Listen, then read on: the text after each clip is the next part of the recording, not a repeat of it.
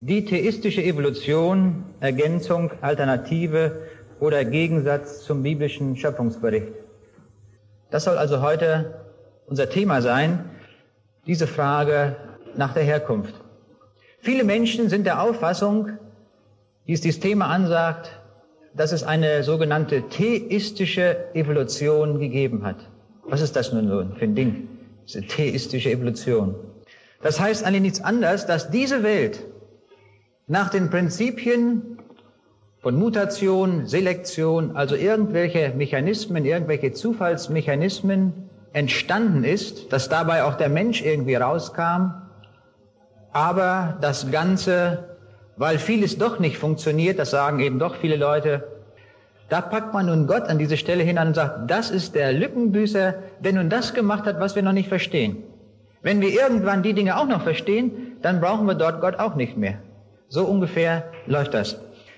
Ich möchte allem voranstellen ein Wort aus dem zweiten Timotheusbrief, denn alle Schrift von Gott eingegeben ist Nütze zur Lehre, zur Aufdeckung der Schuld, zur Besserung, zur Erziehung in der Gerechtigkeit. Mir kommt es hier in diesem Zusammenhang auf ein Wort besonders an. Denn alle Schrift, zunächst mal von Gott eingegeben, ist Nütze zur Lehre.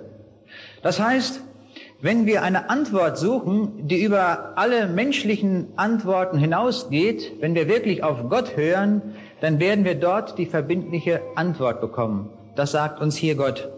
Und dieses Wort ist nun nicht, wie es viele behaupten, von irgendwelchen Menschen erdacht worden, sondern, wie es hier im Petrusbrief auch steht, denn es ist noch nie eine Weissagung aus menschlichem Willen hervorgebracht, sondern von dem Heiligen Geist getrieben, haben Menschen im Namen Gottes geredet.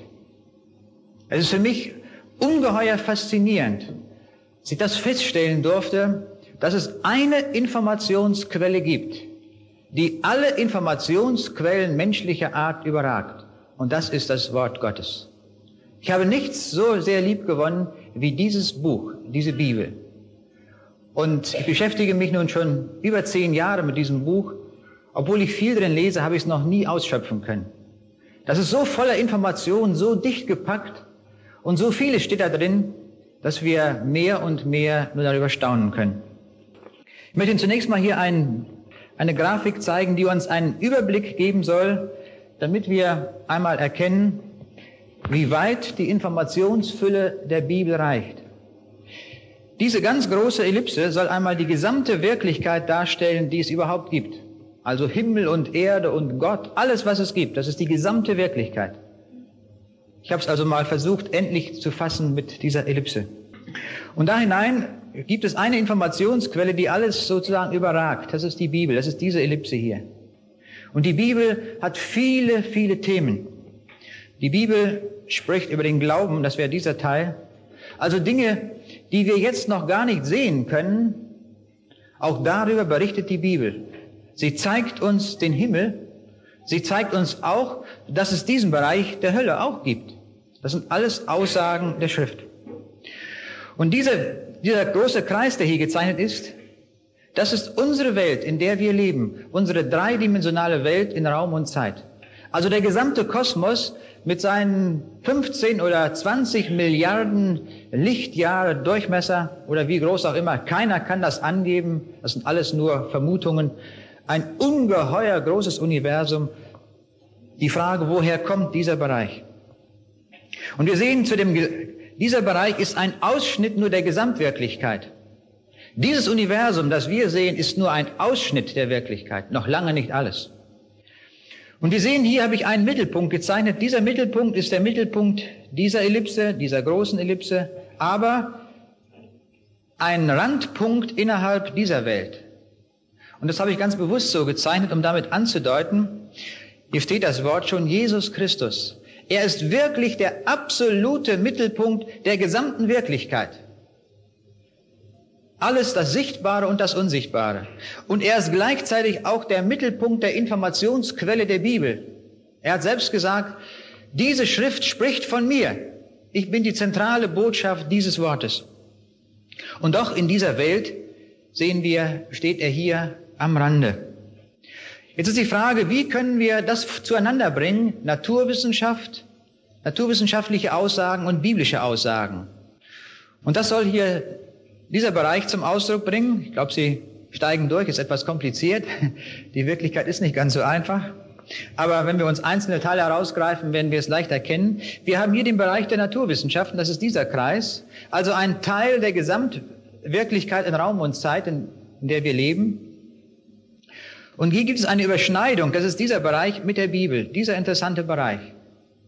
Das heißt, in diesem Punkt sagt die Bibel uns etwas und in den Naturwissenschaften können wir genau diesen Teil nachempfinden. Wir haben also eine wunderbare Möglichkeit, der Bestätigung dessen, was die Schrift uns auch sagt. Aber wir müssen bedenken, dass die Naturwissenschaften nicht die Wahrheit gepachtet haben, sondern in den Naturwissenschaften gibt es auch diesen Bereich, der hier eingezeichnet ist, nämlich Spekulation und Irren. Und es gibt den Bereich des Denkens und Forschens, also eine gute Sache, aber es ist die Frage, wie das nun einzuordnen ist, ob das wirklich die Wahrheit ist in allen Fällen. Wir sehen andere Bereiche hier eingezeichnet, Geschichte, die Archäologie, die Psychologie, viele äh, Gebiete könnten wir hier einzeichnen und wir würden feststellen, zu allen Wissenschaften macht die Bibel auch eine Aussage. Und die Bibel sagt uns, dass das gesamte Wort unter dem Siegel der Wahrheit steht. Und das ist natürlich die Folge nun. Alles, was diese Schrift uns sagt, ist also wahr in allen Bereichen, die naturwissenschaftlich oder wo auch immer erfasst werden. Und darüber können wir staunen, wenn wir das sehen. Die Bibel wird darum auch zum Korrekturfaktor für diese Wissenschaften. Wir Menschen machen das eher umgekehrt.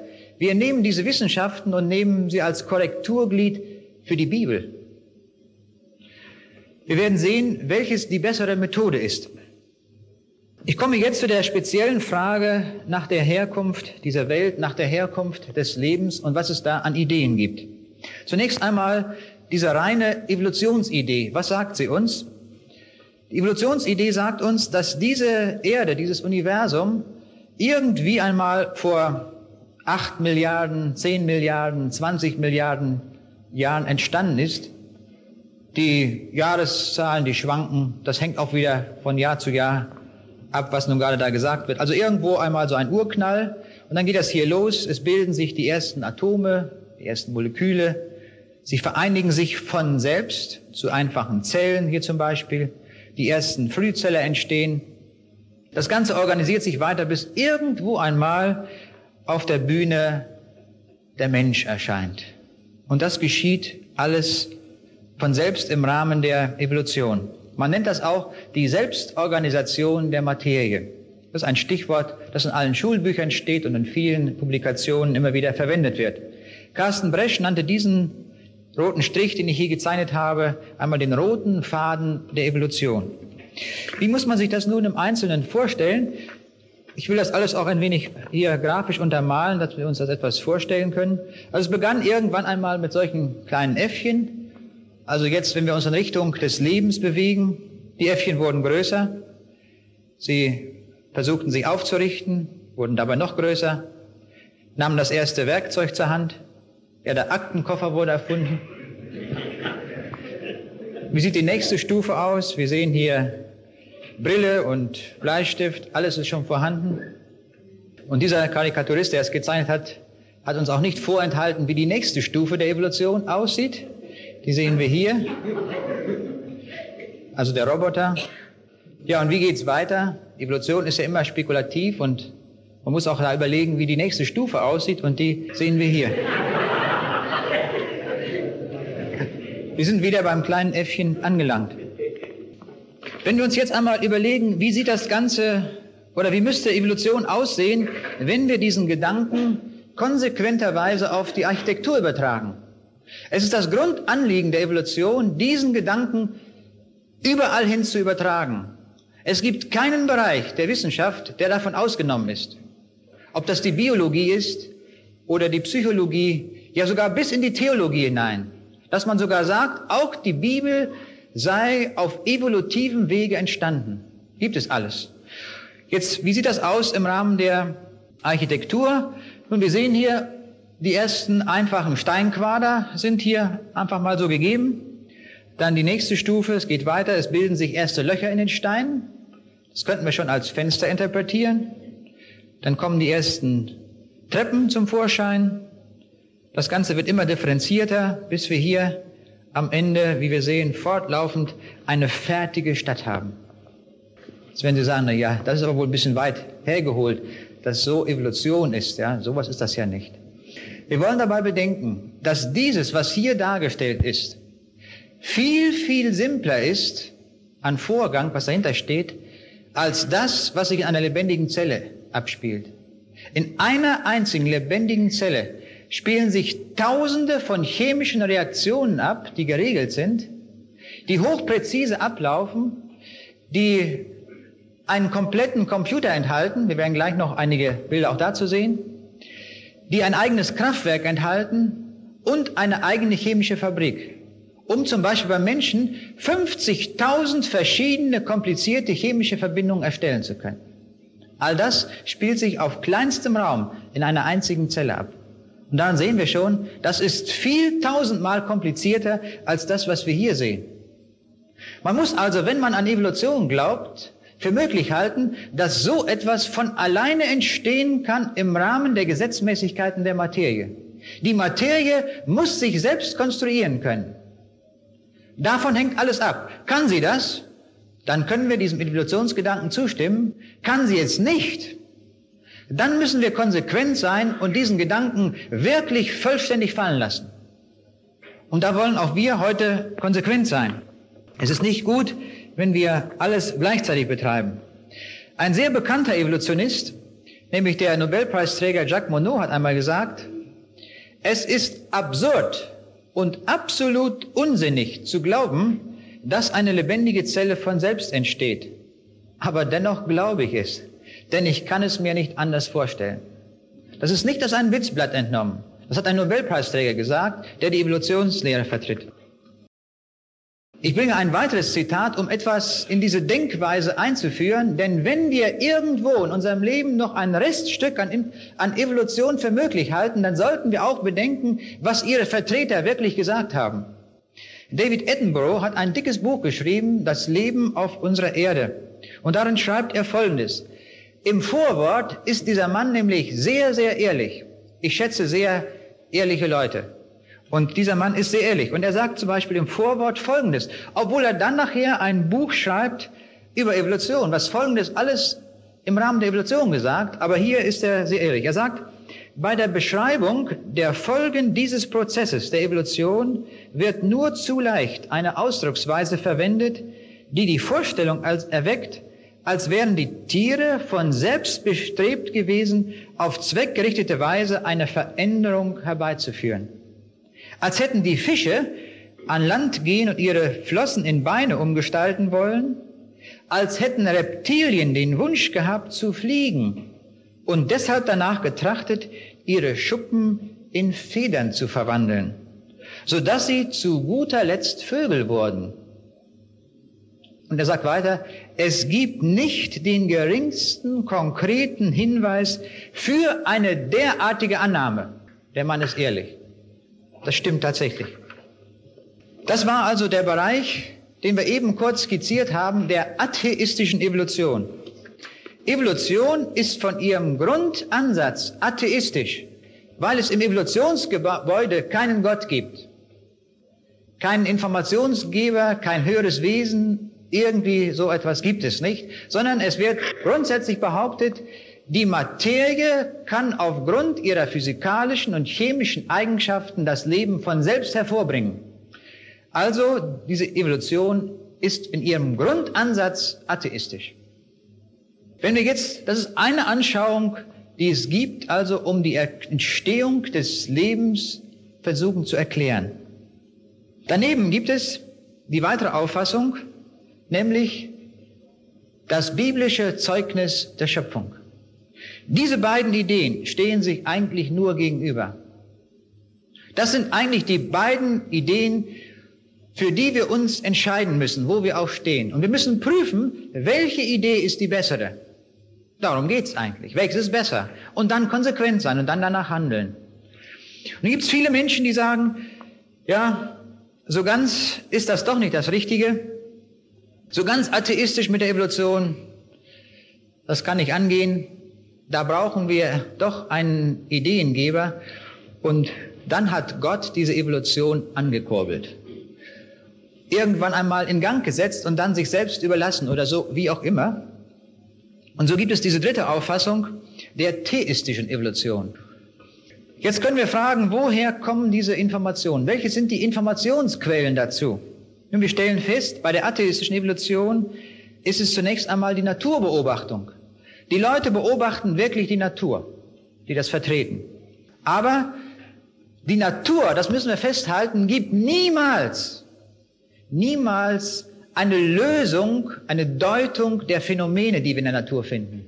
Die müssen wir anderweitig uns herholen.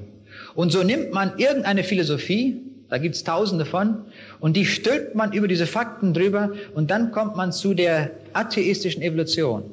Wir wollen eins festhalten, die atheistische Evolution folgt keineswegs aus den Naturwissenschaften, sondern sie ist eine Grundeinstellung philosophischer Art, mit der wir Fakten der Natur sozusagen betrachten. Diese beiden Informationsquellen. Beim biblischen Schöpfungszeugnis ist es auch die Naturbeobachtung. Wir wollen die Natur beobachten, wir wollen sie sehr genau beobachten, was sie leistet, was sie tut. Und die, der Deutungsrahmen, der uns gegeben ist, ist nun nicht irgendeine Philosophie, sondern die Bibel. Wir nehmen die Bibel an dieser Stelle sehr genau und sehr ernst. Und die theistische Evolution, was ist das nun? Das ist Folgendes, man übernimmt das Denkgebäude der Evolution vollständig. Nicht mit Abstrichen, sondern vollständig. Auch mit einschließlich dieser Philosophien, das sollten wir wissen, wer theistische Evolution übernimmt, übernimmt gleichzeitig, ob es genannt wird oder nicht genannt wird, eine Fülle von Philosophien. Er übernimmt auch Naturbeobachtung und er übernimmt eine schwache Deutung zur Bibel. Darum habe ich diese, diese Verbindung gestrichelt gezeigt, um anzudeuten, diese Bindung ist ziemlich schwach. Sie ist sehr unterschiedlich. Zur theistischen Evolution bekennen sich zum Beispiel Leute wie Heumer von Ditford, der also ein sehr schwaches, wenn überhaupt, ein Verhältnis zur Bibel hat. Man kann sagen, es ist fast null. Ich will das auch gar nicht beurteilen, hier ist gar nicht mein Thema. Aber er beruft sich nie auf biblische Fakten, die dort gesagt sind. Aber doch sagt er, irgendwie muss in diesem System etwas sein, was höher ist als nur die Materie. Und dann gibt es hier in diesem Bereich auch Leute wie beispielsweise Karl Heim oder Leute, die auch in christlichen Kreisen hier und da einen guten Namen und guten Klang haben. Aber wollen wir festhalten, diese Leute sind auf dieser Ebene stehen geblieben. Ich bin oft traurig, wenn mir auch dann wieder, wenn solche Namen genannt werden, aber diese Leute haben das doch auch geglaubt. Dann sage ich, der Unterschied zwischen Karl Heim zum Beispiel und solchen Leuten ist der, dass Karl Heim mit Sicherheit nicht mehr stehen geblieben wäre an, dem Stelle, wo, an der Stelle, wo er stand. Er wäre längst übergesiedelt aufgrund der Fülle von Fakten, die wir heute haben, zum klaren biblischen Zeugnis, während die Anhänger bestimmter Richtungen das festgeschrieben haben und zementiert haben, was vor so und so vielen Jahren mal gesagt worden ist.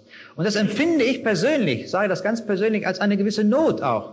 Obwohl ich andererseits sehr dankbar bin über viele gute christliche Zeugnisse. Wir müssen dankbar sein, was die Väter des Glaubens erdacht haben und uns auch ein Vorbild gesagt haben. Aber sie sind an vielen Punkten stehen geblieben und nicht zum klaren, vollen biblischen Zeugnis durchgedrungen. Das müssen wir auch genauso sagen. Es waren keine Götter, es waren Menschen, die gedacht haben und irgendwo auch mit ihrer Erkenntnis stehen geblieben sind.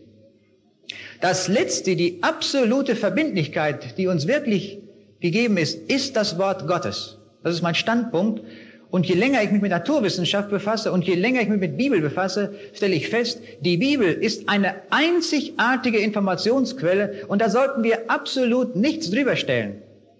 Auch nicht das Zeugnis irgendwelcher Leute, sondern die Bibel ist und bleibt die letzte Quelle, die letzte Verbindlichkeit. Da lege ich großen Wert drauf und ich werde das auch an verschiedenen Beispielen gleich noch demonstrieren. Der Bibel ist immer wieder ein altes Weltbild unterstellt worden, so etwa wie wir es hier auf diesem Bild sehen.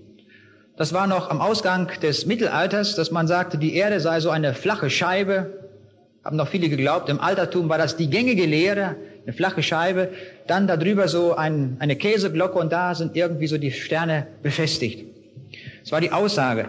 Ist das nun auch die Aussage der Bibel? Wir wollen einmal hineinhören in ein Buch, das zu den ältesten Büchern der Bibel überhaupt gehört, nämlich das Buch Hiob.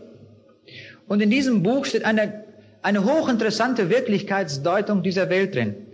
Und da steht in Hiob 26, Vers 7, er, nämlich Gott, breitet aus die Mitternacht über das Leere und hängt die Erde an nichts oder über nichts, wie wir es auch genau übersetzen. Das eine, wenn wir das einmal lesen, müssen wir uns mal vorstellen, welch eine Revolution dieses Wort war zu damaliger Zeit, als alle glaubten, dass die Erde so eine platte Scheibe. Das war gewaltig, dass hier ein Mann aufsteht und sagt, das stimmt nicht, sondern die Erde schwebt frei im Raum. Ja, und der leere, in heutigem Sprachgebrauch würden wir sagen, der leere Weltenraum ist dunkel und die Erde schwebt ohne Aufhängung frei darin. Newton, einer der größten Physiker aller Zeiten, hat die Gesetze der Planetenbewegung und der Gravitationskräfte formelmäßig bestimmen können und konnte gesetzmäßig beschreiben, warum das so ist. Auch die Tatsache, dass der Weltenraum leer ist, sollten wir uns einmal vor Augen führen. Auch wenn es eine unzählbare Zahl von Sternen drin gibt, aber würden wir die mittlere Dichte dieses Universums bestimmen, es kämen weniger Atome in, pro Quadrat, hinein, als wir es im größtmöglichen Vakuum auf dieser Erde erzeugen können. Also der Weltenraum ist wirklich leer und er ist dunkel. Nur in der Umgebung der Gestirne finden wir Licht. Also die Wirklichkeitsdeutung der Bibel ist ganz gewaltig. Wir sollten das einfach als eine Informationsquelle nehmen, die uns nirgendwo besser geboten wird. Wenn wir dieses Wort verwerfen, dann ist uns eigentlich nicht mehr zu helfen. Wir sind dann eigentlich nur noch angewiesen auf irgendwelche Irrlehren und irgendwelche Philosophien, die uns irgendwo hintreiben, aber nicht mehr zum lebendigen Gott. Die Bibel zeigt uns als Kennzeichen der Schöpfung vier große Stichpunkte, die ich hier einmal so zusammenfassen möchte. Erstens Ordnung, zweitens Reichtum, Größe und Mannigfaltigkeit, drittens Zweckmäßigkeit und Ideenreichtum und viertens Schönheit. Wir wollen uns diese Stichpunkte an einigen Beispielen einmal anschauen und dabei gleichzeitig immer überlegen, ob das nun auch rein zufällig sein kann. Diese Frage muss uns immer wieder mit bewegen. Zunächst mal hier ein Bild, das uns etwas von der Vorstellung befreien sollte. Das ist alles irgendwie klein oder so angelegt. Vorhin haben wir es im Chor ge äh, gehört auch. Die Himmel erzählen die Ehre Gottes. Und hier sehen wir etwas. Hier sehen wir einen Stern, der Stern Mira, der ist so groß, dass unser Planetensystem mit Sonne Platz hätte, einschließlich bis zum Mars, die Bahn in einem einzigen Stern. Man kennt heute Sterne, die so groß sind, dass das gesamte Planetensystem bis zum letzten Stern, dem Pluto, Platz hätte darin. Größe in der Schöpfung Gottes. Ein Reichtum, den Gott hier hineingelegt hat. Oder wenn wir uns weiterhin anschauen, die Ideen, die wir finden, an allen Stellen, wir müssen nur genau genug uns diese Schöpfung ansehen. Hier eine Kurve, die uns ans, etwas anzeigt von der Eigenschaft des Wassers. Wasser hat nämlich bei vier Grad die höchste Dichte. Also bei vier Grad Celsius ist das Wasser am schwersten. Was passiert nun, wenn ein See immer kälter wird im Winter? Nun, dann wird das Wasser mit vier Grad, also das dichteste Wasser, sich unten am Boden sammeln und das Eis ist ja leichter, es wird oben sein. Von oben friert ein See zu. Das ist keine zufällige Eigenschaft, sondern von einem Planer, von einem Schöpfer so genau konstruiert, damit die Fische weiterleben können, bei starkem Frost in diesem Wasser. Dasselbe Wasser hat völlig andere Eigenschaften. Dieselbe Formel H2O, eine sehr einfache Formel. Und da sehen wir hier einige Schneeflocken. Und wenn diese Schneeflocken zu Tausend oder Millionen oder Milliarden aufeinander liegen, auf einem Ackerfeld, dann bilden sie eine sehr isolierende, gut isolierende Schicht, denn hier ist sehr viel Luft dazwischen, sodass also auch bei stärkstem Frost die Wintersaat auf dem Feld niemals erfriert. Das ist eine schützende Wärme, eine Kälte isolierende Schicht. Und ich hatte vorhin gesagt, Schönheit in der Schöpfung. Schauen wir uns mal die einzelnen Schneeflocken an. Die sind so schön gestaltet, dass man an jeder einzelnen Schneeflocke stehen bleiben kann und staunen, wie schön sie strukturiert ist. Und man kann sagen, es gibt nicht eine Schneeflocke, die der anderen gleicht. Jede ist anders. Sie haben alle diese hexagonale Grundstruktur und doch ist eine unvorstellbare Formenvielfalt hineingelegt in dieses kleinste Detail. Wir können es einmal so ausdrücken, ganz lax. Gott hat also an keiner Stelle seiner Schöpfung irgendwie gemogelt. Er hat überall die Schönheit bis ins Letzte hineingelegt. Es ist alles bis ins Letzte durchkonstruiert. Ich muss einfach mal so Sprünge machen von einem Thema zum anderen, um etwas, weil ich nur ausschnittsweise etwas aus der Schöpfung uns hier vor Augen führen kann. Hier sehen wir einen Ausschnitt aus dem Radnetz der Spinnen. Und wer sich diese Radnetze einmal ansieht, nach ingenieurmäßigen Gesichtspunkten, der kommt schnell auf die Idee, dass diese Spinne mindestens drei Semester Festigkeitslehre studiert hat. Denn sie weiß genau, wie man den Faden anlegen muss, damit man bei minimalem Materialeinsatz eine höchstmögliche Festigkeit erreicht. Das tut sie nämlich dadurch, dass sie den Faden hier mitgehen lässt, ein Stück, und dann nochmal hier umwickelt. Das macht sie zufällig, was?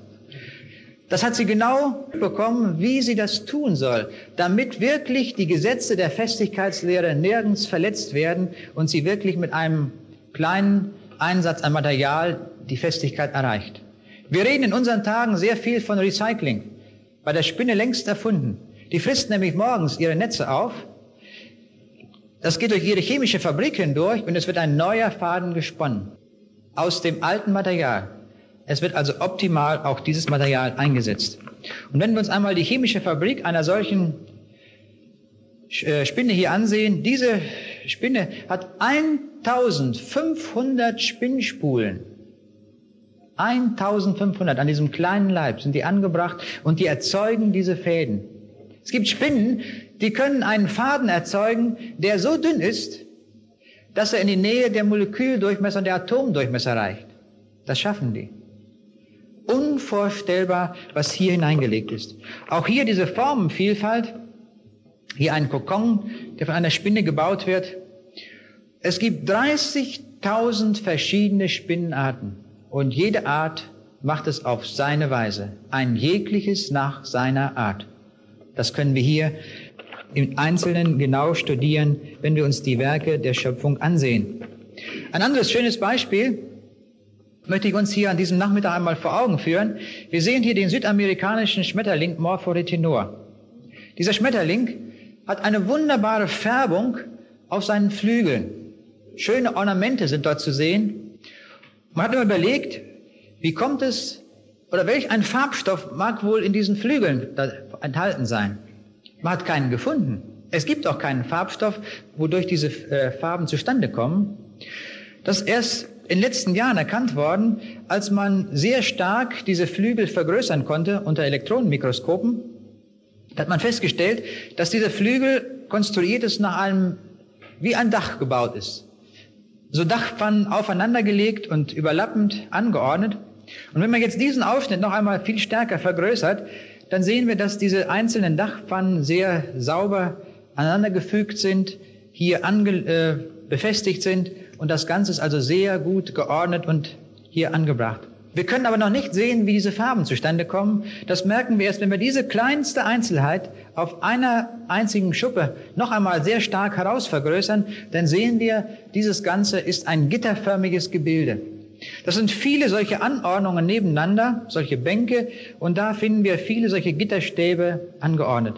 Und wir wollen einmal ein wenig staunen darüber, wie präzise diese Gitterstäbe gefertigt sind. Denn die sind so hochpräzise, dass die Höhenabstände benachbarter Gitterlinien einen Abstand haben von nur 0,00022 Millimeter. Geben Sie das mal irgendeiner mechanischen Werkstatt in Auftrag, so etwas zu bauen. Niemand wird das bauen können.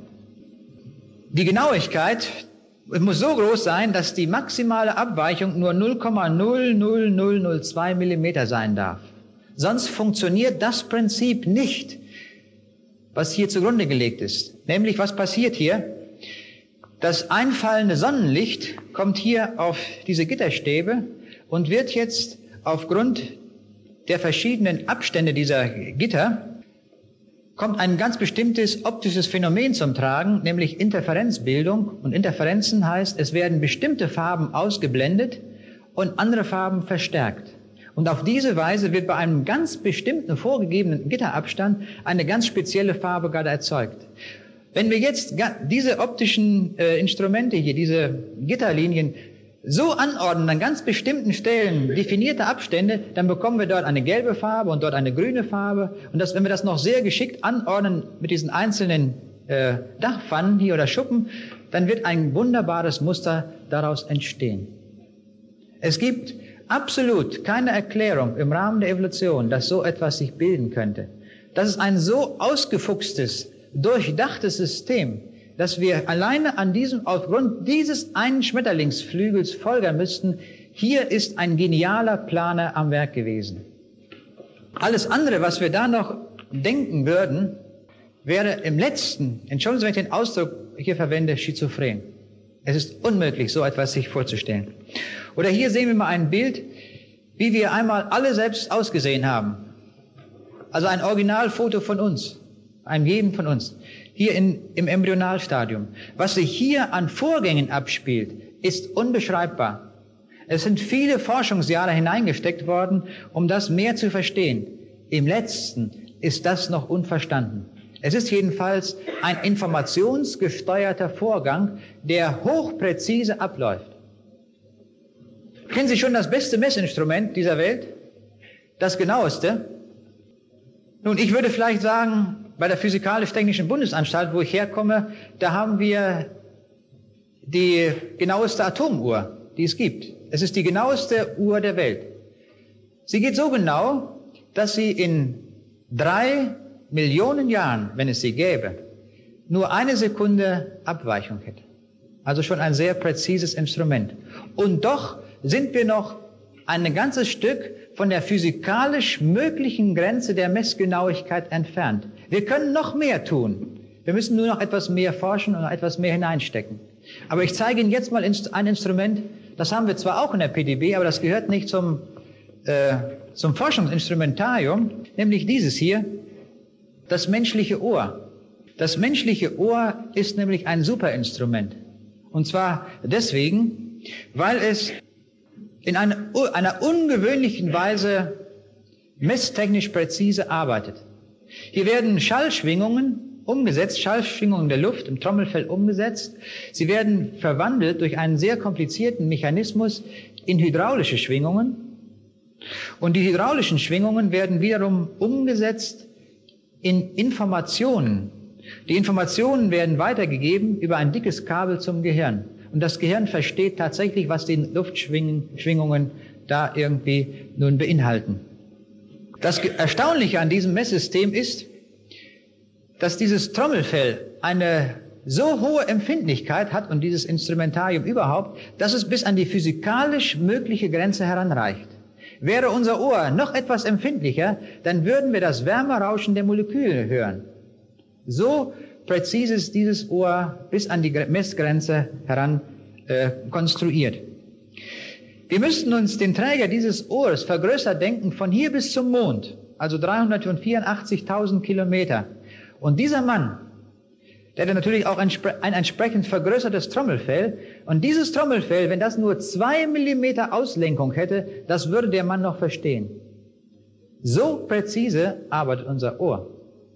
Also es ist gewaltig, was hier geschieht. Weiterhin kommt hinzu, wer etwas von Messtechnik versteht, dass man bei Messgeräten immer eine, eine, Mess, eine Messbereichsumschaltung haben muss. Wenn einer eine Spannung misst, dann muss er, wenn er von 100 Volt auf 1000 Volt geht, muss er einen Messbereich umschalten, damit das ermöglicht wird. Beim menschlichen Ohr ist kein Umschaltmechanismus. Es arbeitet über einen Bereich, und das schauen wir uns hier einmal an, von 15 Zehnerpotenzen. Ich habe die Zahl hier mal ausgeschrieben. Das ist eine Zahl, eine 1 mit 15 Nullen. Um diesen Faktor bewegt sich äh, die Schallenergie vom kleinsten bis zum größten, größtmöglichen Wert, den das Ohr noch messen kann. Also etwas, ein super Instrument, das wir alle besitzen. Ein weiteres erstaunliches Instrument ist hier unsere Augenlinse. Die Augenlinse hat nämlich ein höchst interessantes optisches Prinzip, das hier realisiert ist. Ich spreche noch gar nicht einmal über das gesamte Auge, sondern nur über die Konstruktion der Augenlinse. Hier ist ein Prinzip realisiert, nämlich die Brennweitenveränderung durch Veränderung der Form. Das kann keine optische Fotoindustrie. Es ist bisher noch nicht gelungen, durch Formveränderung der Linse eine andere Brennweite einzustellen. Alle unsere Kameras, die wir haben, die haben ein Mehrfachsystem von Linsen und dieses Linsensystem wird zueinander bewegt und dadurch können wir verschiedene Brennweiteneinstellungen vornehmen. Hier geschieht es ganz anders. Das ist der letzte Pfiff, der letzte Trick, der hier realisiert ist. Es geschieht durch Veränderung der Form. Nun, dazu muss natürlich so eine Augenlinse auch speziell beschaffen sein. Sie muss dazu konstruiert sein. Und wer Ingenieur hier ist unter Ihnen, der weiß, der könnte das als Hausaufgabe mit nach Hause nehmen. Wie müsste ich die Linse konstruieren, damit sie diese Aufgabe erfüllt? Nun, ich will es Ihnen verraten. Der Schöpfer hat es nämlich schon längst gemacht. Er hat es so gemacht, dass er die Augenlinse aufgebaut hat aus vielen tausend einzelnen Proteinschichten.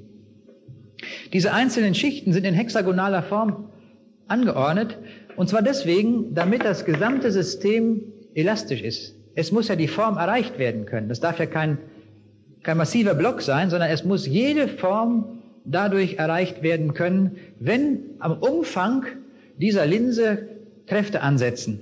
Hier sehen wir ja auf dieser diese Aufnahme hier, dass verschiedene Muskeln hier angesetzt sind, die jetzt dazu dienen, um die Form nun zu verändern. Wenn wir uns dieses System einmal unter, der, unter einem Rasterelektronenmikroskop ansehen, wie es hier in diesem Bild dargestellt ist, dann haben wir den Eindruck, wir würden hier versetzt sein in so ein Sägewerk im Schwarzwald oder so etwas. Aber nein, das sind die einzelnen Proteinschichten, aus denen unsere Augenlinse aufgebaut ist. Und wir sehen weiterhin an diesem Bild, wie jede einzelne Schicht miteinander verzahnt ist und verhakt ist. Die Fertigungstechniker würden träumen davon, wenn sie dieses Prinzip nachbauen könnten in dieser eleganten Weise. Dünnste Schichten miteinander so ver, äh, elastisch miteinander verbinden. Hier ist es realisiert.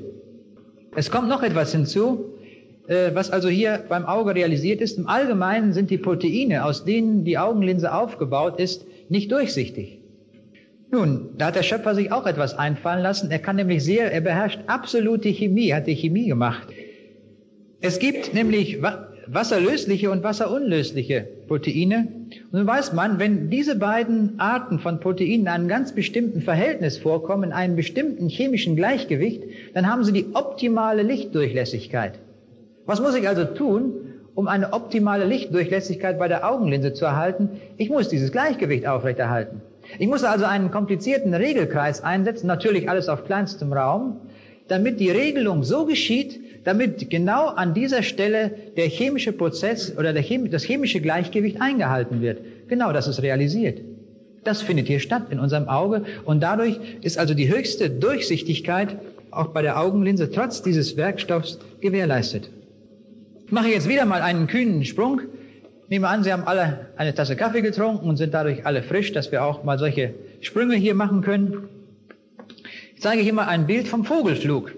Der Vogelflug ist nämlich auch eine hochinteressante Sache, wenn wir das einmal unter schöpfungsmäßigen Gesichtspunkten betrachten. Der Vogel hat einen Energieverbrauch, einen ganz bestimmten Energieverbrauch, wenn er nun äh, weite Strecken zurücklegen muss, wie es die Zugvögel tun, einige tausend Kilometer.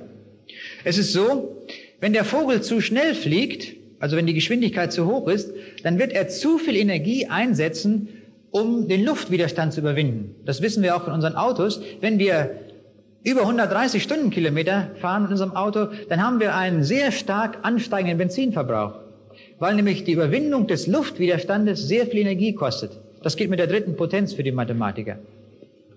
Andererseits, zu langsam darf der Vogel auch nicht fliegen. Wenn er sehr langsam fliegt, muss er sehr viel Energie aufwenden, um sich überhaupt in der Luft zu halten. Also es wird ein großer Energieanteil eingesetzt, um alleine den Auftrieb zu gewährleisten. Und wir sehen schon daran, es gibt also offenbar irgendwo eine beste Geschwindigkeit, mit der man Energie optimal fährt, wo man den geringsten Energieeinsatz hat bei größtmöglichem äh, bei größtmöglich zurückgelegter Strecke. Es ist bemerkenswert, dass die Zugvögel genau nach dieser Geschwindigkeit fliegen. Woher wissen die diese Geschwindigkeit? Es kommt ja noch hinzu, dass jeder Vogel eine andere aerodynamische Konstruktion hat. Die ist ja nicht für jeden Vogel gleich und damit ist diese Geschwindigkeit auch nicht für jeden Vogel gleich. Also das ist schon etwas Bemerkenswertes. Und jetzt zeige ich Ihnen einen ganz speziellen Vogel, nämlich den Goldregenpfeifer. Das ist ein Vogel, der fliegt von Alaska in sein Sommerquartier nach Hawaii. Möchte man sicher auch machen. Ne? nach Hawaii fliegen. Das macht er jedes Jahr. Der fliegt nach Hawaii. Nur sind das einige Probleme für diesen Vogel und das müssten wir uns einmal aus der Sicht der Schöpfung oder der Evolution einmal vor Augen führen, was dieser Vogel da verbringen muss. Er muss also etwa 4500 Kilometer zurücklegen im Non-Stop-Flug. Denn es gibt nämlich hier zwischendurch keine Insel. Er kann also nicht irgendeine Landung machen, um sich mal auszuruhen. Er muss in einem Zug durchfliegen. Weiterhin kommt hinzu, dass er die Insel sehr genau treffen muss. Die Insel ist nämlich nur einige Kilometer breit. Trifft er diese Insel nicht, dann fliegt er daneben und muss weitere 1000 Kilometer fliegen, bis er wieder eine Insel hat. Aber dann reicht sein Treibstoff nicht aus. Er stürzt ins Meer ab. Also wir sehen Probleme über Probleme, die gelöst sein müssen, wenn ein Vogel das leisten soll. Nun, der Schöpfer hat diesen Vogel so ausgerüstet, dass er in 88 Stunden diesen Flug macht. 88 Stunden Nonstop-Flug. Dabei macht er 250.000 Flügelschläge, 48 pro Minute. Und jetzt kommt das Interessante, er hat nur 0,6 Prozent Energieverbrauch, und zwar 0,6 Prozent seines Körpergewichtes verbraucht er pro Stunde, um von dem Fett, das er mit, das er angesetzt hat in Alaska, nun umzusetzen in Bewegungsenergie und in Wärme. Nun, der Vogel wiegt 200 Gramm am Anfang und er hat 70 Gramm Fettpolster angesetzt. Also 70 Gramm Fett ist das, was wir mit 50 Liter Benzin im Tank haben. Er muss also mit 70 Gramm über diese weite Strecke fliegen. Das steht ihm zur Verfügung. Jetzt wollen wir einmal ansehen, wie das Ganze funktioniert. Jetzt wollen wir ein klein wenig Mathematik machen. Wer also in der Mathematik nur eine 2 gehabt hat, der wird sicher auch verstehen. Aber ich glaube, die meisten haben eine 1 gehabt und dann können wir das einmal hier durchgehen.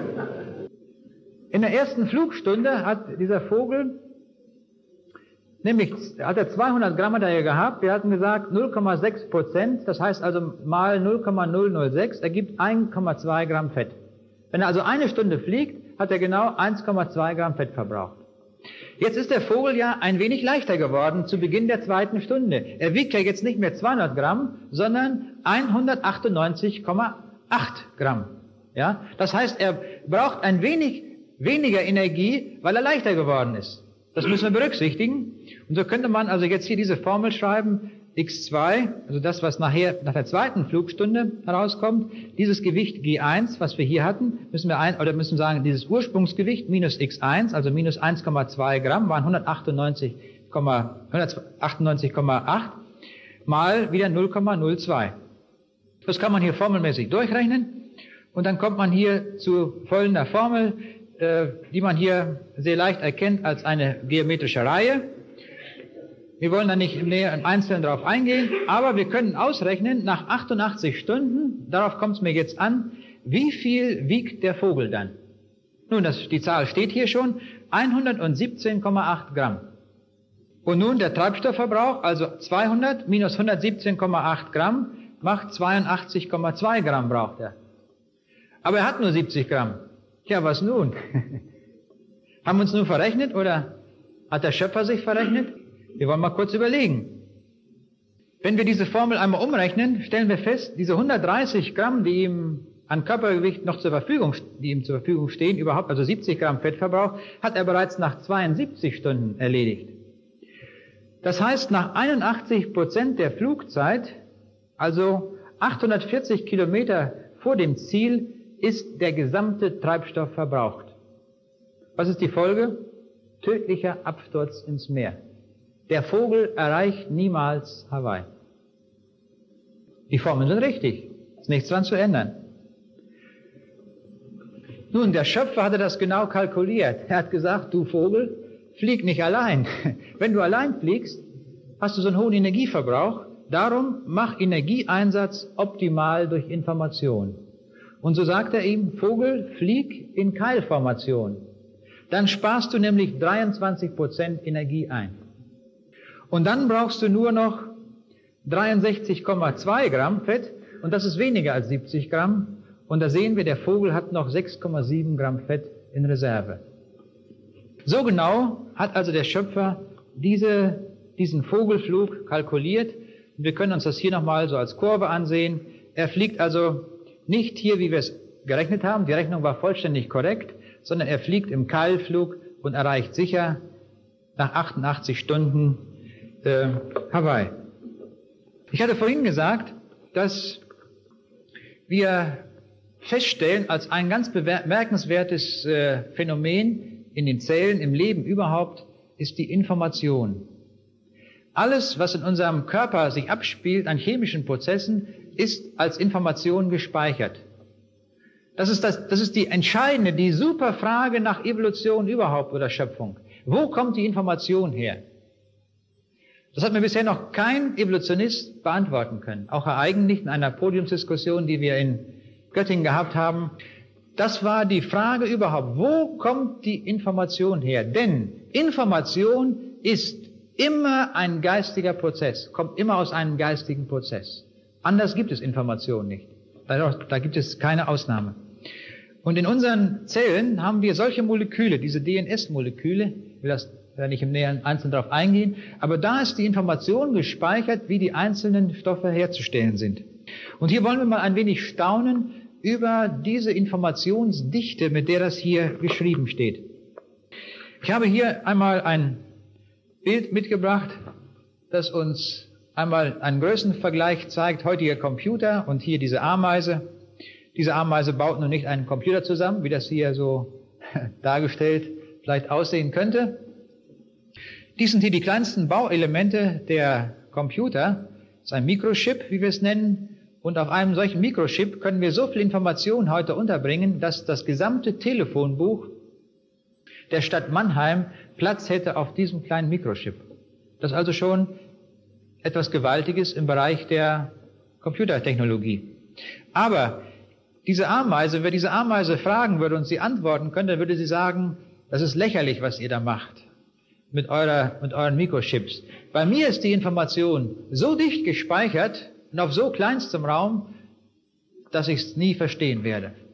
Diese Ameise vollbringt nämlich Dinge, über die wir auch wieder, wenn wir es nur wüssten, alles nur staunen können. Die Tatsache, dass die Ameisen einen Staat bilden können, überhaupt das ganze Staatswesen, ist informationstheoretisch gegründet. Diese Information ist irgendwo niedergeschrieben. Und das spielt sich alles an jeder Ameise ab. Eine einzige Ameise kann eine Spur legen von, von 1000 Metern, also ein Kilometer Länge, und dazu hat sie, braucht sie nur ein, ein Milliardstel, nicht ein Millionstel, ein Milliardstel, das ist nur ein Tausendstel von einem Millionstel Gramm eines bestimmten Stoffes, den sie auf dieser Spur verteilt. Und die anderen Ameisen können diese Informationsspur riechen und wissen, was die andere Ameise damit gesagt hat. Und was sagt sie nun? Nun, sie sagt zum Beispiel, dass dort irgendwo eine Raupe zu finden ist, die, wir, die es gilt abzuschleppen, oder dass irgendwo Gefahr im Anzug ist, dass wir äh, entweder den Rückzug angehen oder dass wir uns verteidigen müssen. Alle im Ameisenstaat wichtigen Informationen werden zum Beispiel über diese Pheromonstoffe weitergegeben. Und all das spielt sich nun hier auf kleinstem Raum ab. Wir wollen einmal die Frage stellen, wie dicht das nun im Einzelnen gespeichert ist. Ich habe hier zum Vergleich einmal ein Bibel, ein, eine ganze Bibel hier aufgezeichnet. Es gibt ein Dia, das genau im Original Dia-Format, da ist die gesamte Bibel drauf. So in der Größe, wie es hier aufgezeichnet ist. Und wir könnten uns vorstellen, wie dicht dort die Information niedergeschrieben ist. Die ist nämlich sehr, sehr dicht drauf, weil nämlich die gesamte Bibel von 1. Mose 1 bis Offenbarung 22 total drauf ist. Und wir können es mal in Verhältnis, in Verhältnis setzen mit diesen DNS-Molekülen, wo die Information des Lebens niedergeschrieben ist. Und dabei stellen wir etwas Hochinteressantes fest. Im DNS-Molekül ist die Information 7,7 Billionenfach dichter gespeichert. 7,7 Billionen Mal dichter ist es hier gespeichert als auf diesem Dir. Und da haben wir mal einen Eindruck, was hier der Schöpfer getan hat, wenn er dort die Informationen hineingegeben hat, für jedes Lebewesen ein jegliches nach seiner Art. Wir könnten auch so sagen, eine jegliche Information von Gott gegeben auf die Art, wie es jedes Lebewesen für sich braucht. All das ist dort niedergeschrieben. Und wenn wir einmal überlegen, wie müsste die Dichte sein auf diesem Dia, damit wir diese Informationsdichte erreichen, nun, das habe ich hier drunter gezeichnet. Wir müssten ein einziges Dia im gleichen Format nehmen und müssten 2,7 Millionen Spalten und Zeilen auf demselben Dia haben und dabei jeweils an einem jeden solchen Feldpunkt eine gesamte Bibel abgespeichert haben. Wenn uns das gelingen würde, das werden wir höchstwahrscheinlich wohl nie können, aber wenn wir das könnten, dann hätten wir gerade die Dichte, die Informationsdichte erreicht, die im DNS-Molekül realisiert ist. Außerdem kommt noch hinzu, dass diese Information sich in 20 Minuten vollständig kopiert von Zelle zu Zelle und weitergegeben wird durch Vererbung. Also hier spielen sich Prozesse ab, über die wir im letzten nur staunen können. Wir wollen immer wieder auch die Frage bedenken, ob so etwas von alleine entsteht. Und wer gut mitdenken kann, der wird sofort zu dem Ergebnis kommen. So etwas ist nur durch eine höchste Intelligenz überhaupt nur denkbar, dass so etwas äh, ins Leben gerufen wird, so etwas entstehen kann. Und doch haben wir Menschen diese, diesen Evolutionsgedanken dermaßen verbreitet, dass man kann sagen, heute der größte Teil unseres Volkes und nicht nur unseres Volkes diesem Gedanken anhangen und dieser Idee glauben. Früher, zur Zeit Dürers zum Beispiel, hat man noch geglaubt, dass die ersten Menschen so ausgesehen haben. Also vollständige Menschen, die geschaffen worden sind von dem Schöpfer. Heute glaubt man, dass, dass das so gewesen ist. Das ist aus einem Buch heutiger Zeit, dass also zwei so irgendwie affenähnlich oder wie auch immer Wesen gewesen sind, die sich stark bekriegt haben und dadurch dass der, kam der Stärkere immer mehr zum Durchbruch, sodass irgendwo am Ende einmal ein Mensch entstand entstand. Wir müssen bedenken, dass dieses System die theistische Evolution vollständig übernommen hat. Man glaubt nämlich im Rahmen der theistischen Evolution, dass der Mensch aus dem Tierreich emporgekommen ist. Diese Idee ist vertreten in den Büchern von Schafs oder von Ilias, diese Bücher, die eine weite Verbreitung gefunden haben, aber sie hangen alle dieser Theorie an und sind damit vollständige Evolutionstheorien. Das muss ich in aller Deutlichkeit sagen, auch wenn diese Männer immer wieder betont haben, dass Gott irgendwie am Werke war. Es ist aus der Sicht der Bibel gesehen eine völlige Irrlehre. Es ist ein totaler Irrtum, wenn man so etwas für möglich hält und sozusagen Gott in die Schuhe schiebt. Das eine Entehrung des lebendigen Gottes, der in sechs Tagen Himmel und Erde gemacht hat. Er brauchte keine Millionen und keine Milliarden von Jahren, sondern er schuf es durch sein allmächtiges Wort. Wenn wir jetzt über den Menschen noch einmal nachdenken, so stellen wir fest, die Evolutionstheorie sagt uns, dass es eine kontinuierliche Entwicklung gegeben hat von zahlreichen Vorfahren und Abstammungslinien zum Menschen hin. Die Bibel aber sagt uns, es gab einen aller, allerersten Menschen, also vorher gab es keinen Menschen, dann schuf Gott einen Menschen und dieser Mensch war ein Mann und dieser Mann hieß Adam. So einfach ist das. Diese Informationen können wir nirgendwo herbekommen. Keine Philosophie, keine Religion, keine theistische Evolution, nirgendjemand kann uns das sagen. Die einzige Informationsquelle, die wir überhaupt dazu haben, ist die Bibel. Es gibt keine andere.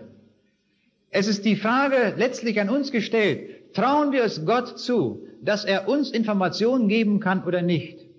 Für mich ist die Frage gar nicht die, die oft gestellt wird, naja, die Bibel ist ja auch irgendwie entstanden, das haben ja auch Menschen aufgeschrieben und da gibt es ja auch einen Kanon und all diese Fragen, die sind letztlich, ich muss sagen, so unbedeutend wie nur sonst was.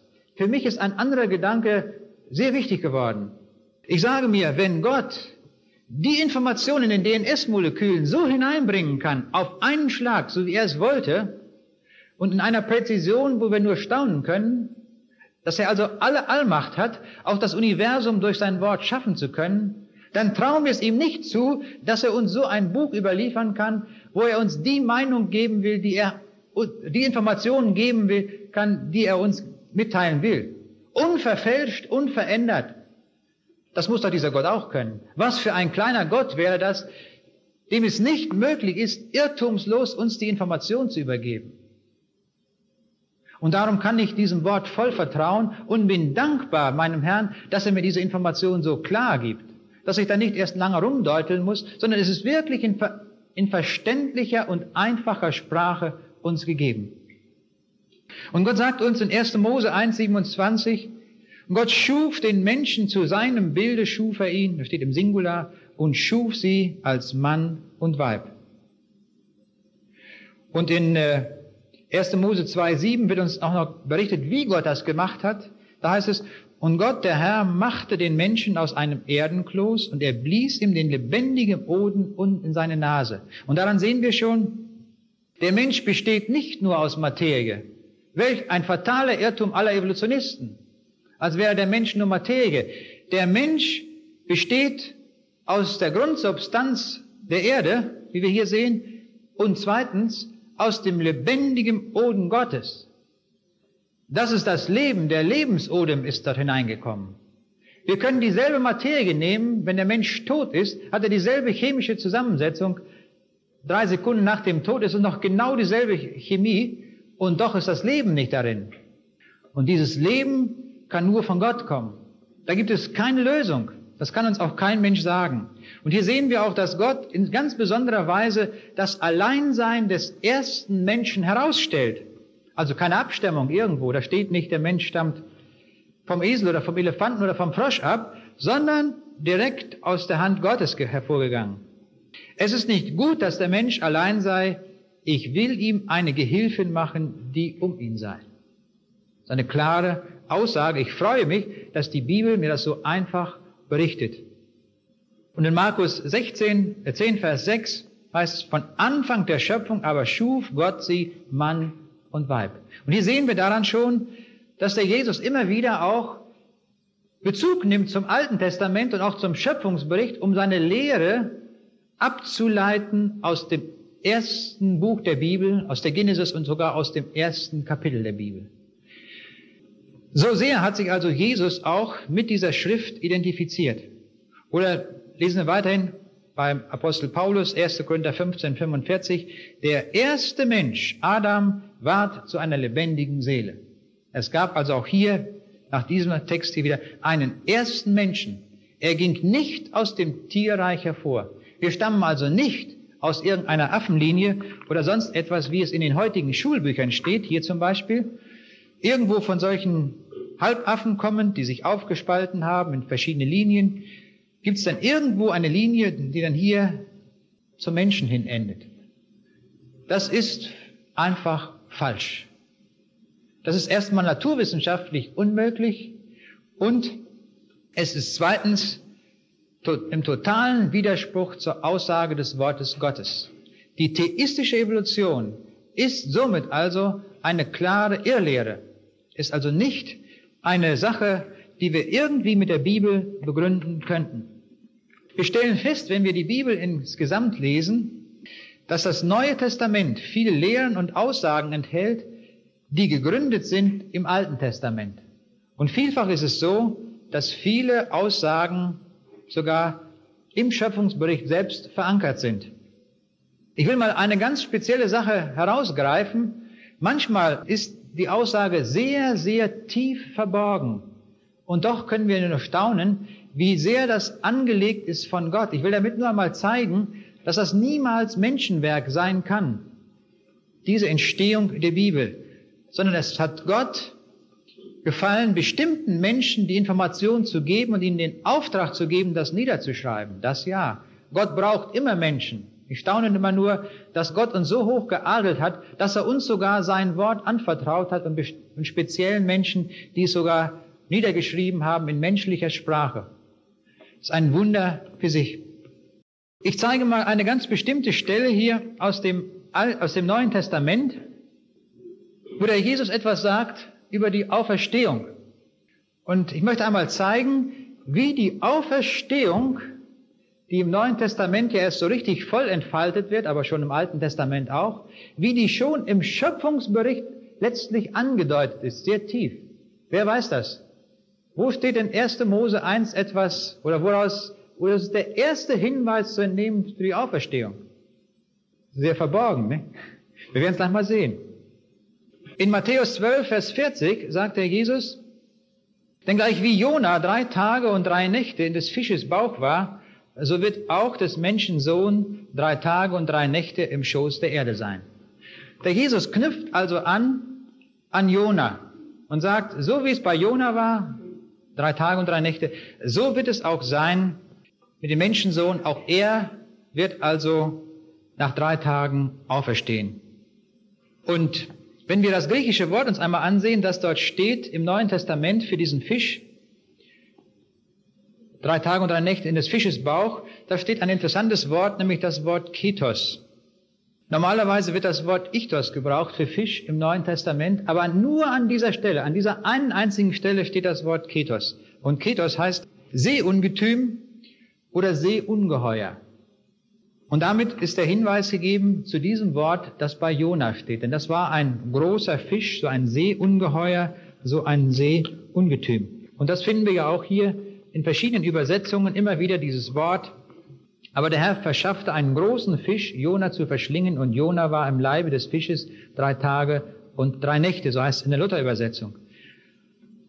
Und jetzt können wir uns eine Stelle ansehen aus dem Schöpfungsbericht, um die den Bogen zu schlagen. Also diese Stelle aus Jona 2, Vers 1 ist damit durch die Deutung des Neuen Testaments, wie es der Jesus tut, bereits ein Hinweis auf die Auferstehung.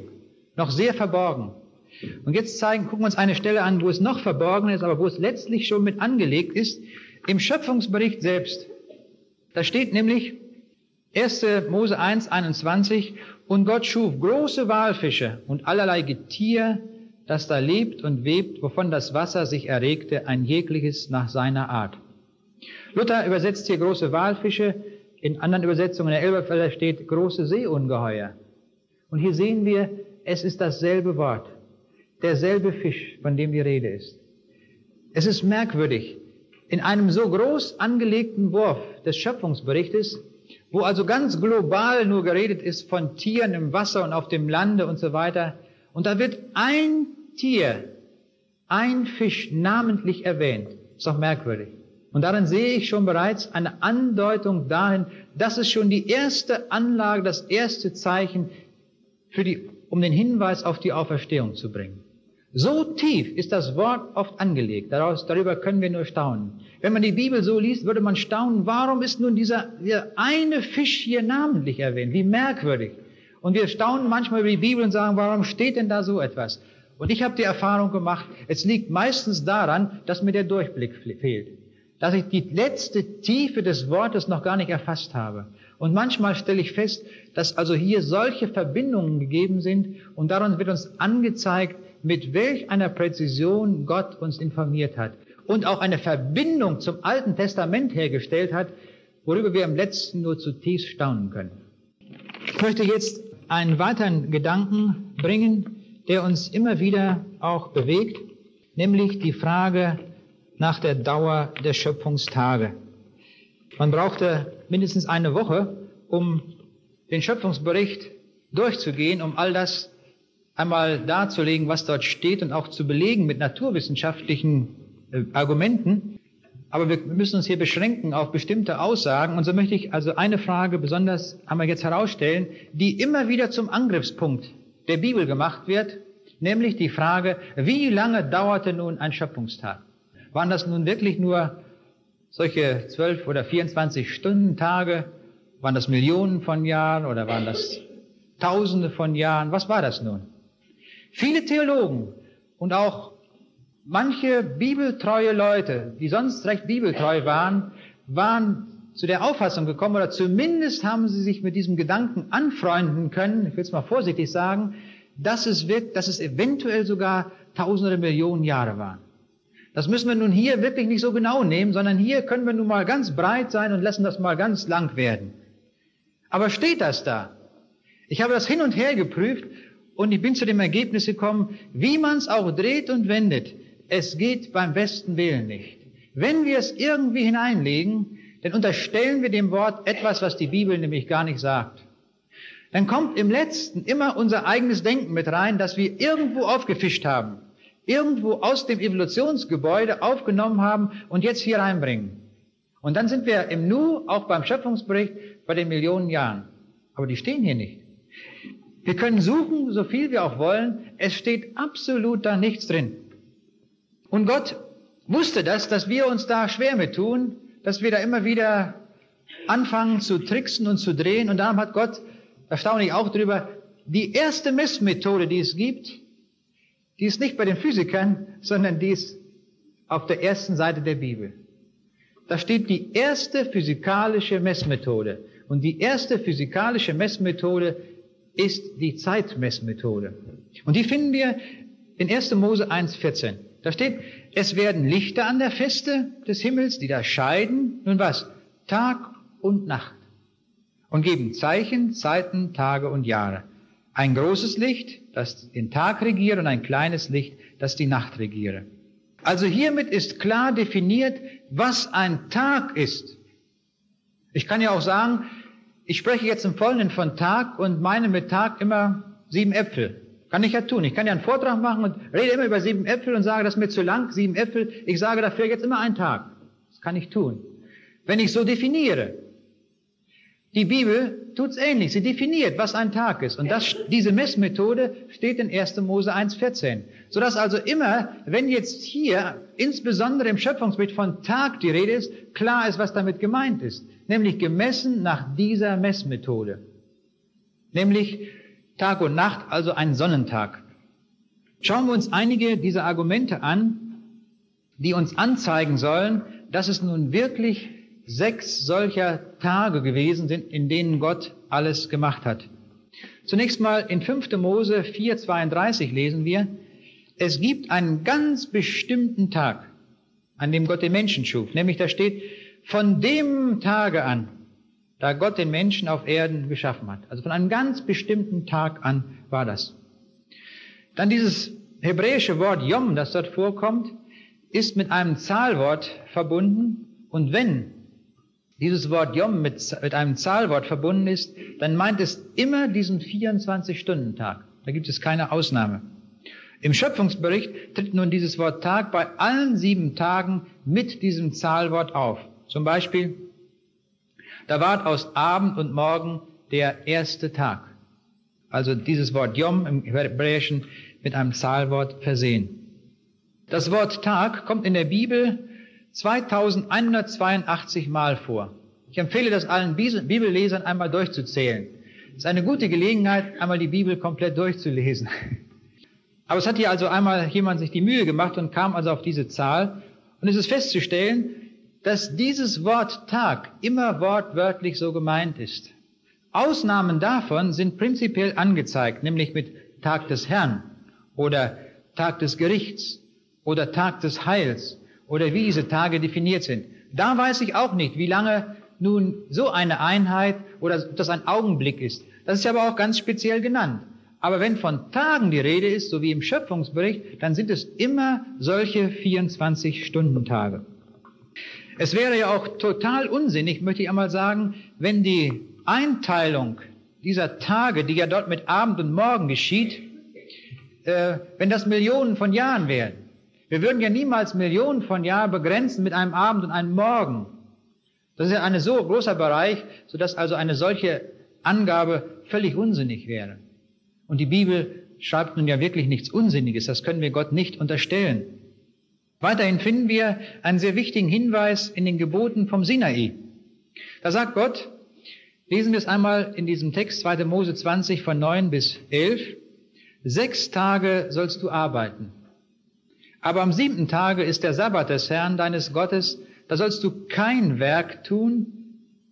Und jetzt kommt die Begründung.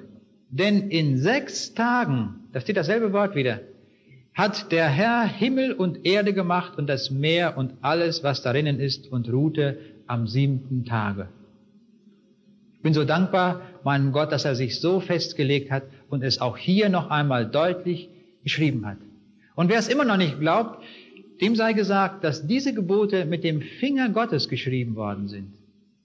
Direkt, also von Gott, stammt diese Information, sie wurde dem Mose auf Tafeln gegeben. Und hier können wir noch etwas sehr Interessantes ablesen. Es gibt nämlich diese sogenannte Restitutionstheorie und die besagt, dass man eventuell nun doch zwischen den ersten beiden Versen der Bibel, also 1. Mose 1 und zu 1. Mose 2, 1. Mose 1, Vers 2, da kann man nun in diesem Zwischenraum vielleicht doch noch ein paar Millionen Jahre unterkriegen. Weil da ja steht, am Anfang schuf Gott Himmel und Erde und dann geht's ja los und am ersten Tag wäre das Licht. Ja, nun gut, dazwischen packen wir alles rein und dann haben wir wieder unser Evolutionssystem. Diese Theorie ist versucht worden, ich sage bewusst, sie ist von gläubigen Leuten versucht worden, nicht von Atheisten. Also Leute, die es gut gemeint haben, aber die sich irgendwo mit der Evolution doch verheiratet haben. Das ist letztlich der Grund. Die Begründung finden wir hier, das kann nicht sein, denn in diesen sechs Tagen, von denen hier die Rede ist, da hat der Herr Himmel und Erde gemacht, also alles. Also auch das, was da steht, am Anfang schuf Gott Himmel und Erde. Also das ist also inklusive, nicht daraus. Also es gehört mit dazu. Alles gehört zu diesem Sechstagewerk. Also halten wir fest, das gesamte Universum Soweit unsere Fernrohre und Radioteleskope reichen, all das gehört zum Schöpfungsbereich von sechs 24-Stunden-Tagen. Eine gewaltige Aussage, die uns kein Mensch sagen kann, sondern einzig und allein nur der lebendige Gott. Es gibt keine andere Informationsquelle darüber. Man hat oft gesagt, nun die Bibel kann das noch nicht so ausdrücken. Die Leute der damaligen Zeit, die waren ja sowieso etwas dümmer als wir. Und darum haben die einfach das so, wurde denen das so gesagt, dass man also das so ausgedrückt hat mit, in Form von Tagen, aber in Wirklichkeit meinte Gott ja doch Millionen von Jahren. Stimmt das? Die Bibel zeigt uns an vielen Stellen Aussagen, wo sie große Zahlen verwendet. Nehmen wir hier zum Beispiel die Zahl, äh, die Aussage bei Daniel 7, Vers 10. Äh, Tausend mal Tausende dienten ihm ewiglich und zehntausend mal Zehntausende standen vor ihm. Und hier gewinnen wir den Eindruck einer großen Zahl, die hiermit deutlich gemacht wird. Viele andere Stellen finden wir, die das auch sagen. Jeremia 33, Vers 22. Wie man das Heer des Himmels nicht zählen kann und den Sand am Meer nicht messen kann. Und so weiter. Also Aussagen, in denen auch Gott uns mitteilt, hier haben wir es mit Dingen zu tun, dahinter verbergen sich so große Zahlen, wie hier es verglichen wird mit der Zahl der Sterne oder mit äh, dem Sand am Meer. Es steht aber nicht geschrieben, denn so müsste es ja heißen, wenn die Bibel wirklich wahrheitsgemäß wäre. Und also vollendete Gott nach viel tausend mal tausend Jahren seine Werke, die er machte. Das wäre dieselbe Ausdrucksweise. Viel tausend mal tausend Jahre. Steht das da? Nun, da steht in 1. Mose 2, Vers 2. Und also vollendete Gott am siebenten Tage seine Werke, die er machte. Es wird also immer wieder wiederholt und deutlich gemacht, dass es wirklich so gewesen ist und nicht anders. Wir wollen noch einmal kurz darauf eingehen, auf die Prinzipien, nach, die wir zu unterscheiden haben von Schöpfung und Evolution. Es sind nämlich grundlegend verschiedene Prinzipien. Und die will ich einmal ganz kurz hier nur nennen. Wer sich viel mehr mit diesem Gedankengut und mit diesen äh, Aussagen beschäftigen will, das ist niedergeschrieben, alles in meinem Buch, das biblische Zeugnis der Schöpfung. Da wird also auch diese Frage nach den Tagen noch sehr viel ausführlicher behandelt. Wer also da mehr Informationen haben möchte, der kann das darin finden. Zunächst einmal wird uns gesagt, Gott schafft aus dem Nichts. Wir brauchen immer, wenn wir etwas tun, immer eine Ausgangssubstanz. Jeder Bildhauer, der aus einem Stein etwas raushaut, der braucht einen riesen Steinquader. Oder wenn wir ein Haus bauen, dann brauchen wir Ziegelsteine und Holz und so etwas. Der Schöpfer braucht nichts. Er braucht nur seine Allmacht, nur sein Wort und schafft aus dem Nichts. Und das können wir nun nicht durch eine Forschungsmethode der Physik oder Chemie erkennen, sondern die Bibel zeigt uns auch die Erkennungsmethode, wie uns das zugänglich wird. Und da steht, durch den Glauben erkennen wir. Das steht nicht. Durch Forschung erkennen wir, durch Evolution erkennen wir, durch lange Zeiten oder durch Mutation oder was auch immer, sondern durch den Glauben erkennen wir, dass die Welten durch ein Allmachtswort ins Dasein gerufen worden sind, damit nicht etwa das Sichtbare aus dem Vorhandenen selbst entstanden gedacht wird. Sehr präzise ausgedrückt. Also nicht irgendwie aus dem Vorhandenen selbst entstanden. Das ist Evolutionstheorie. Und hier merken wir, dass die Bibel sich ganz eindeutig und klar gegen alle Evolutionstheorien absetzt.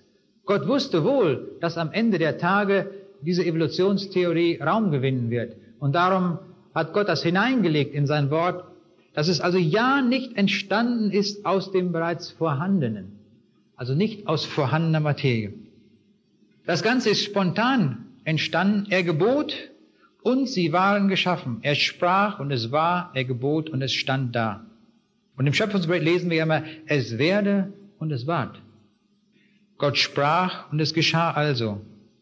Und Gott schuf und Gott sah. Das müssen wir uns so vorstellen, Gott spricht sein Allmachtswort hinein in diese, diese Welt hinein und er kann es augenblicklich später besehen. Es ist gleich sichtbar. Er muss nicht Millionen Jahre warten, bis sich das hinentwickelt, sondern es ist am selben Tag vorhanden. Gott schafft durch sein Wort und da wird uns im Neuen Testament dieser Gedanke im letzten erst in aller Tiefe entfaltet. Und da steht, im Anfang war das Wort und das Wort war bei Gott und Gott war das Wort. Hier identifiziert sich Gott mit diesem Wort selbst. Und wenn wir aufmerksam in diesem Text weiterlesen, dann sehen wir, dass dieses Wort der Jesus ist. Der Jesus selbst ist dieses Wort. Und in der Offenbarung lesen wir ja dieses tiefe Geheimnis noch weiter entfaltet. Sein Name heißt das Wort Gottes. Wer also das Wort Gottes verwirft, verwirft Jesus Christus. Denn er hat sich mit diesem Wort vollständig identifiziert. Das sollten wir auch bedenken. Und darum, wenn jemand sagt, ich glaube doch auch an Jesus und auch an Evolution, dann müssten wir in letzter Konsequenz sagen, du verwirfst im letzten den Herrn Jesus. Denn du verwirfst das Wort. Das Wort sagt nichts über Evolution. Hier müssen wir einmal ganz klar werden und auch in unserem ganzen Denken aufräumen. Und jetzt wird mir immer wieder deutlicher, warum der Jesus zu seinen Jüngern sagte, ihr seid schon rein, wodurch? Um des Wortes willen. Das heißt, sie haben die Information des Wortes und sind dadurch rein in ihrem Denken haben also dadurch nicht irgendwelche anderen Gedankensysteme. Das bewirkt also dieses Wort Gottes. Es reinigt uns auch in unserem Denken. Es ist ein sehr guter Prozess, wenn uns dieses Wort Gottes einmal so von Grund auf reinigt und befreit von allen Gedankensystemen, die wir sonst irgendwo aufgeschnappt haben. Es gibt kein besseres Fundament, worauf wir uns stellen können, als dieses Wort. Ich mache immer wieder die Erfahrung, auch wenn ich mit Naturwissenschaftlern darüber rede und wenn ich da dieses Wort ins Gespräch bringe, da gibt es eigentlich nichts dem entgegenzusetzen. Wer irgendwie offen und ehrlich ist, der wird dem nichts entgegensetzen. Er wird sagen, ja, das ist eine, eine gewaltige Aussage, die hier steht. Dagegen ist all das, was wir denken, kümmerlich. Was hier mit einer so großen Gewalt und einer solchen Tiefe auch hier uns entfaltet wird. Wir machen uns selber arm, wenn wir das verwerfen. Wir kommen zu einer weiteren Aussage, nämlich durch Kraft hat Gott geschaffen. Ich war, wie wir es im Psalm 147, Vers 5 lesen, unser Herr ist groß und von großer Kraft. Und er hat die Erde durch seine Kraft gemacht, steht in Jeremia 10, Vers 12. Also alle Aussagen zum Thema Schöpfung stehen, wie wir hier schon sehen, nicht bei 1. Mose 1, sondern an vielen Stellen der Bibel. Ja, sogar bis ins Neue Testament werden uns ganz grundlegende Aussagen zur Schöpfung weitergegeben. Erst die gesamte Bibel gibt uns das letzte und endgültige Zeugnis über unsere Herkunft. Und wir haben sehr, sehr viel Information zu diesem Thema. Es wird uns weiterhin mitgeteilt, dass alles gemacht ist durch Weisheit. In Sprüche 3, Vers 19 zum Beispiel, denn der Herr hat die Erde durch Weisheit gegründet und durch seinen Rat die Himmel bereitet. So drückt's die Bibel aus. Und wir haben vorhin einige Beispiele gesehen aus der Schöpfung, Wenn wir noch einmal zurückdenken an diesen Goldregenpfeifer oder an die Informationen in den Zellen, und da sagen, haben wir gesehen, das ist durch Weisheit gemacht, das ist durch Rat gemacht, durch Intelligenz ist das gemacht. Und wir sehen, das deckt sich wirklich, was wir auch naturwissenschaftlich sehen, mit den Aussagen der Bibel. Oder in Kolosser 2, Vers 3 wird uns noch einmal gesagt, in Christus liegen verborgen alle Schätze der Weisheit und der Erkenntnis. Stellen wir noch einmal gegenüber die Methoden der Schöpfung aus dem Nichts, spontan, durch Kraft, durch das Wort, durch Weisheit, ja durch Wille ist es gemacht. Und da es Jesus gemacht hat, hat er es nach seinen Prinzipien gemacht, nicht nach den Prinzipien der Mutation oder Selektion oder wie auch immer, sondern es ist alles geplant, es wurde ausgeführt, es ist alles zielorientiert gemacht und darum sinngebend. Unser Leben ist von der Schöpfung her auf Sinn angelegt, nämlich dadurch, dass wir zum Schöpfer hin geschaffen worden sind. Und wie sieht's aus bei der Evolution? Die Methoden der Evolution aus vorhandener Materie, denn wo die Materie herkommt, hat uns noch kein Evolutionist gesagt, in sehr langer Zeit. Ich habe immer in Gesprächen festgestellt, wenn man keine Antwort weiß auf eine brennende Frage in der Evolution, dann wird gesagt, naja, aber wenn wir sehr lange Zeit haben, dann kann es da ja doch wohl möglich sein. Also immer diese langen Zeiten, wo das dann auf die lange Bank der Zeit geschoben wird. Aber es ist keine Erklärung. Dann durch Zufall. Zufallsmechanismen spielen eine sehr große Rolle im Evolutionsgebäude, die dann ergänzt werden durch Prinzipien wie Mutation, Selektion, durch Isolation, das heißt also, dass bestimmte Tiergruppen isoliert worden sind und dann dort für sich alleine leben konnten und sich dann entwickeln und entfalten konnten. Oder letztlich alles durch Selbstorganisation der Materie. Das ist das Stichwort das also ganz allgemein alles hier nun zusammenfasst. Und daraus sehen wir, es ist alles wesenlos. Materie hat kein Wesen, also ohne Schöpfer, ohne Wille, ohne Plan und damit ohne Ziel. Und was daraus folgt für den Menschen und für alles, auch damit ohne Sinn. Das ist die letzte Konsequenz, die wir erkennen müssen und die also ganz automatisch daraus folgt. Und wer die Bücher dieser Evolutionisten einmal liest, wird feststellen, dass das auch letztlich immer wieder als Aussage dann durchkommt. Wenn wir uns dieses Bild noch einmal anschauen, der Erde, wie es die Astronauten gesehen haben, aus ihren Raumkapseln, die Erde auf schwarzem Hintergrund, also auch hier wieder die Bestätigung des Hiob-Wortes, der leere Weltenraum ist dunkel. Und hier darunter habe ich dieses Wort gesetzt aus dem Johannesevangelium. Er, nämlich Jesus, war in der Welt und die Welt ist durch ihn gemacht, aber die Welt erkannte ihn nicht. Ich würde sagen, das ist der traurigste Vers, der in der Bibel steht. Das ist so gewaltig, was uns hier mitgeteilt wird, dass durch Jesus alles gemacht ist. Und doch erkannte die Welt ihn weitgehend nicht. Es ist und bleibt eine kleine Schar, die fest und treu zum Wort steht, die fest und treu zu Jesus steht. Das müssen wir feststellen. Aber wir haben die große Verheißung, dass wir in der Wahrheit leben. Denn nur wer in Jesus lebt, lebt in der Wahrheit. Als letztes Bild möchte ich noch einmal verdeutlichen, hiermit, dass Jesus wirklich alles ist. Jesus ist dieser Fels, von dem Paulus spricht im ersten Korintherbrief, dieses Fundament, worauf wir uns gründen können, ist der Eckstein. Sicherlich stoßen sich viele gerade daran. Und auf diesem riesigen Felsen, das soll hier angedeutet sein, auf diesem Felsen, da ruht alles. Da ruht unser Schriftverständnis, unser Verhältnis zur Bibel. Darauf ruhen auch alle Aussagen zur Schöpfung. Denn er hat alle Aussagen zur Schöpfung bestätigt. Das Alte Testament voll bestätigt. Unser Glaube ruht darauf, unser Heil ruht darauf und unser Friede. Wir hören heutzutage viel von Friedensbewegungen und Demonstrationen. Der Friede, der uns gegeben ist, hat sein Fundament hierin. Und wir können alle Friedensbewegungen daran messen, ob sie in Jesus Christus ruhen. Wenn sie nicht in Jesus Christus ruhen, dann ist es kein Friede. Es ist nicht der Friede, von dem die Bibel spricht. Denn dieser Friede ist höher als alle Vernunft.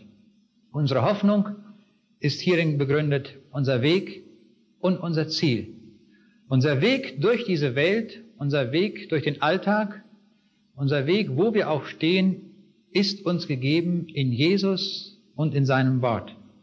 Und er ist unser Ziel. Zu ihm hingehen wir. Zu ihm hin sind wir geschaffen und das ist der Punkt, auf den wir zugehen, auf die Wiederkunft unseres Herrn oder wenn wir vorher abscheiden, dann werden wir ihn sehen, wenn er uns auferwecken wird. Das ist der Zielpunkt. Und wir werden sehen, dass alle Ideologien, alle Atheismen, alle Evolutionismen, alle theistischen Evolutionismen, alle werden an diesem Felsen letztlich zerschellen. Das zeigt uns die Bibel. Er ist wirklich der Fels, der unverrückbar steht.